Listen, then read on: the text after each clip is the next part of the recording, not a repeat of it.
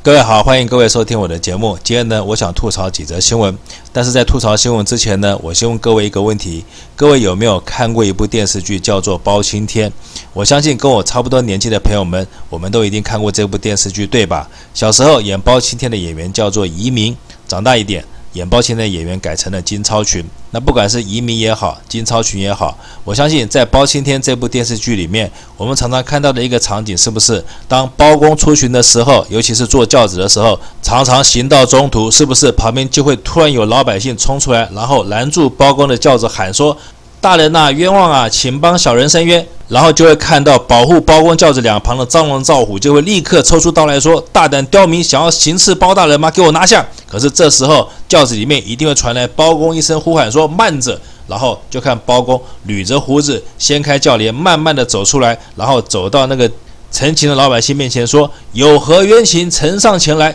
是不是有这样的情节？像这样的场景，在很多历史故事以及小说家的笔下，有一个专用的成语，叫做“拦轿喊冤”。虽然我讲的好像说书先生讲的有点夸张，可是呢，我可以告诉各位，假如各位你们觉得这只是电视剧的场景的话，那我就要跟各位科普一个历史知识。因为在明朝朱元璋的时候，拦轿喊冤是有明文规定的。朱元璋在立国之后，他就颁布了一部法典，叫做《大告》。在《大告》里面，他就明文规定，要是老百姓拦轿喊冤，官员不下来接受老百姓陈情的话，违令则斩。所以朱元璋那时候在开国之初。老百姓有冤屈想向上反映的话，是有管道可循。但到了清朝以后，因为清朝是异族统治，为了怕老百姓借拦轿喊冤之便做刺王杀价的行为，所以清朝把拦轿喊冤改成了到督察院以及步军统领衙门外的鸣冤鼓去敲鼓，也就是把拦轿喊冤改成了我们现在知道的击鼓鸣冤。然后到了民国，因为清朝已经灭亡了，所以击鼓鸣冤这件事情也不复存在。老百姓有任何冤屈，要么走法律途径，要么就是上访。那我今天为什么要讲蓝教喊冤这个梗呢？因为大家想一下，蓝教喊冤其实最重要的因素是什么？是不是这个轿子里面坐的人必须是包青天或是一个清官，那这个拦轿喊冤它才有意义。要不然老百姓把轿子拦下来，拦了半天，结果下来的是一个赃官或是贪官或是一个坏官的话，那老百姓拦下这个轿子，不但伸不了冤，是不是反而羊入虎口？到时候被满门抄斩或者被陷害也不一定。我讲到这边，我相信各位已经知道我要吐槽哪一个新闻了。我要吐槽的新闻就是侯友谊把苏贞昌轿车拦下来的这件事情。这件事情有什么好吐槽的呢？首先，我要吐槽苏贞昌的脸色，因为那一天苏贞昌的脸看起来特别白。后来呢，有媒体就问苏贞昌说：“为什么你的脸那么白？”苏贞昌给大家的答案是说：“他错用了女儿给他的西西霜。其实西西霜是什么，我也不知道。后来问我老婆什么是西西霜，我才知道说：哦，原来西西霜也是一种防晒隔离霜，只不过它擦起来会让脸色看起来比较白而已，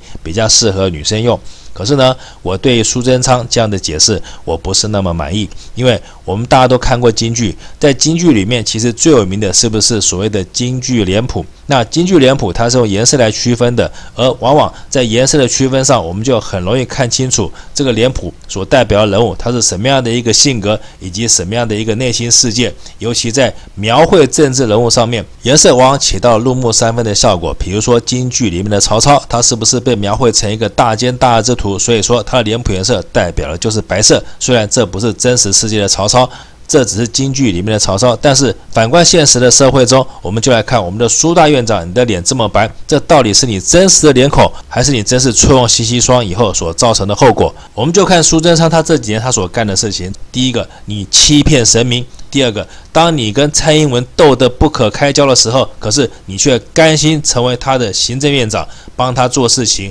为虎作伥。光从这两件事情，我们就可以知道你到底是一个好人还是坏人，你到底是一个包青天还是是一个贪官污吏。甚至有媒体把这两张照片放在一起，坦白说，大家也可以看一下这两张照片是不是丝毫没有违和感。因此呢，从以上事件，我们就可以判断苏贞昌，你绝对不是一个好官，也不是一个清官，你绝对不是包青天。你也不是错用了女生的 CC 霜，而是你根本就没有擦 CC 霜，结果露出你本来的面目而已。套一句星爷的台词，就是你根本就是一个死太监。因此呢，侯友谊拦苏贞昌的车子的吐槽点是什么呢？这绝对不是什么拦轿喊冤，不过就是侯友谊你拦错了轿子，因为轿子里面坐的根本就不是包青天，而是一个死太监。但是呢，你侯友谊也犯了一个错误，就是。你既然拦了轿，为什么不喊冤，而是上前去跟苏贞昌讲冷气有关的事情呢？你难道不知道帮学生装冷气的功劳，苏贞昌是要给他的女儿苏小慧吗？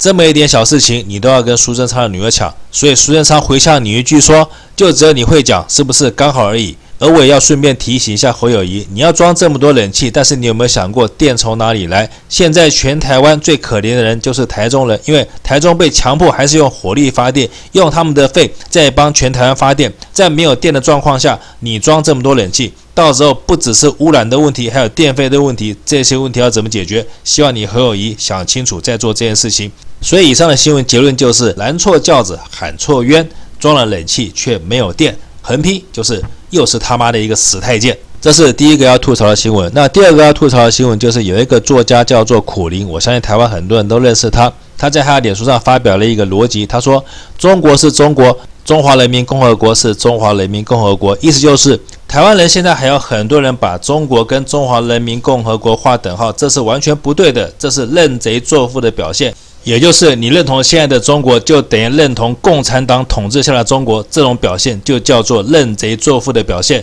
假如这个逻辑成立的话，那请问一下，要谁统治中国，我们才叫认同中国呢？难道除了共产党以外，其他的唐宋元明清在统治中国的时候，我们都可以说认同中国？而不叫认贼作父，而现在只要到了中华人民共和国，只要是共产党统治下中国，就不叫认同中国。因为只要照你这个逻辑的话，那是不是我们现在所谓的认同台湾，一定要在日本人统治下，我们才叫做认同台湾？要不然现在的民进党政府也好，国民党政府也好，只要不认同日本人统治，我们是不是也可以通通说我们都是认贼作父，认了民进党或是国民党这两个贼作父呢？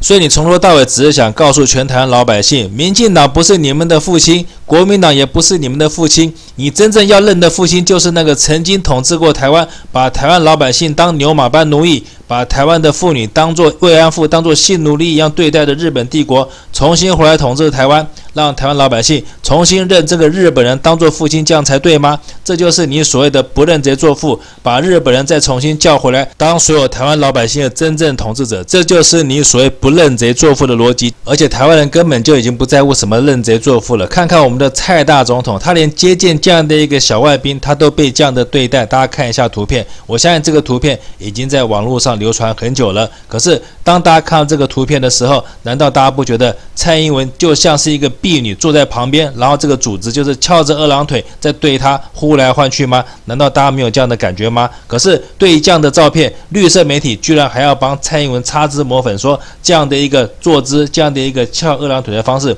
并没有什么不尊敬。我倒是想问一下绿色媒体，那台湾的官员或是总统，他出国访问的时候，他也可以用这种翘二郎腿的方式跟其他的国家的外宾讲话吗？而这样的讲话方式，台湾人你们不会觉得这样对人家不尊重吗？只要这样子可以的话，那那我就建议以后不管是日本人也好，美国人也好，你们来台湾，你们跟蔡英文讲话就叫蔡英文跪着，然后你们就翘着二郎腿对他训话。反正就算你们这么做，台湾的一些蠢笨白痴，或是台湾的绿色媒体，也不会觉得你们有什么不尊重，反而会觉得这才是标准的组织跟奴才训话的方式。因此呢，像这样的一个画面展现出来，我们才可以知道什么叫认贼作父。因为当一个人他翘着二郎腿跟你讲话，而你必须像一个婢女坐在旁边听训的话，那这不叫认贼作父，什么又叫认贼作父呢？所以以上的吐槽新闻结论就是：二郎翘腿压婢女，认贼作父是台人。横批，唉，台湾人你为什么那么贱呢？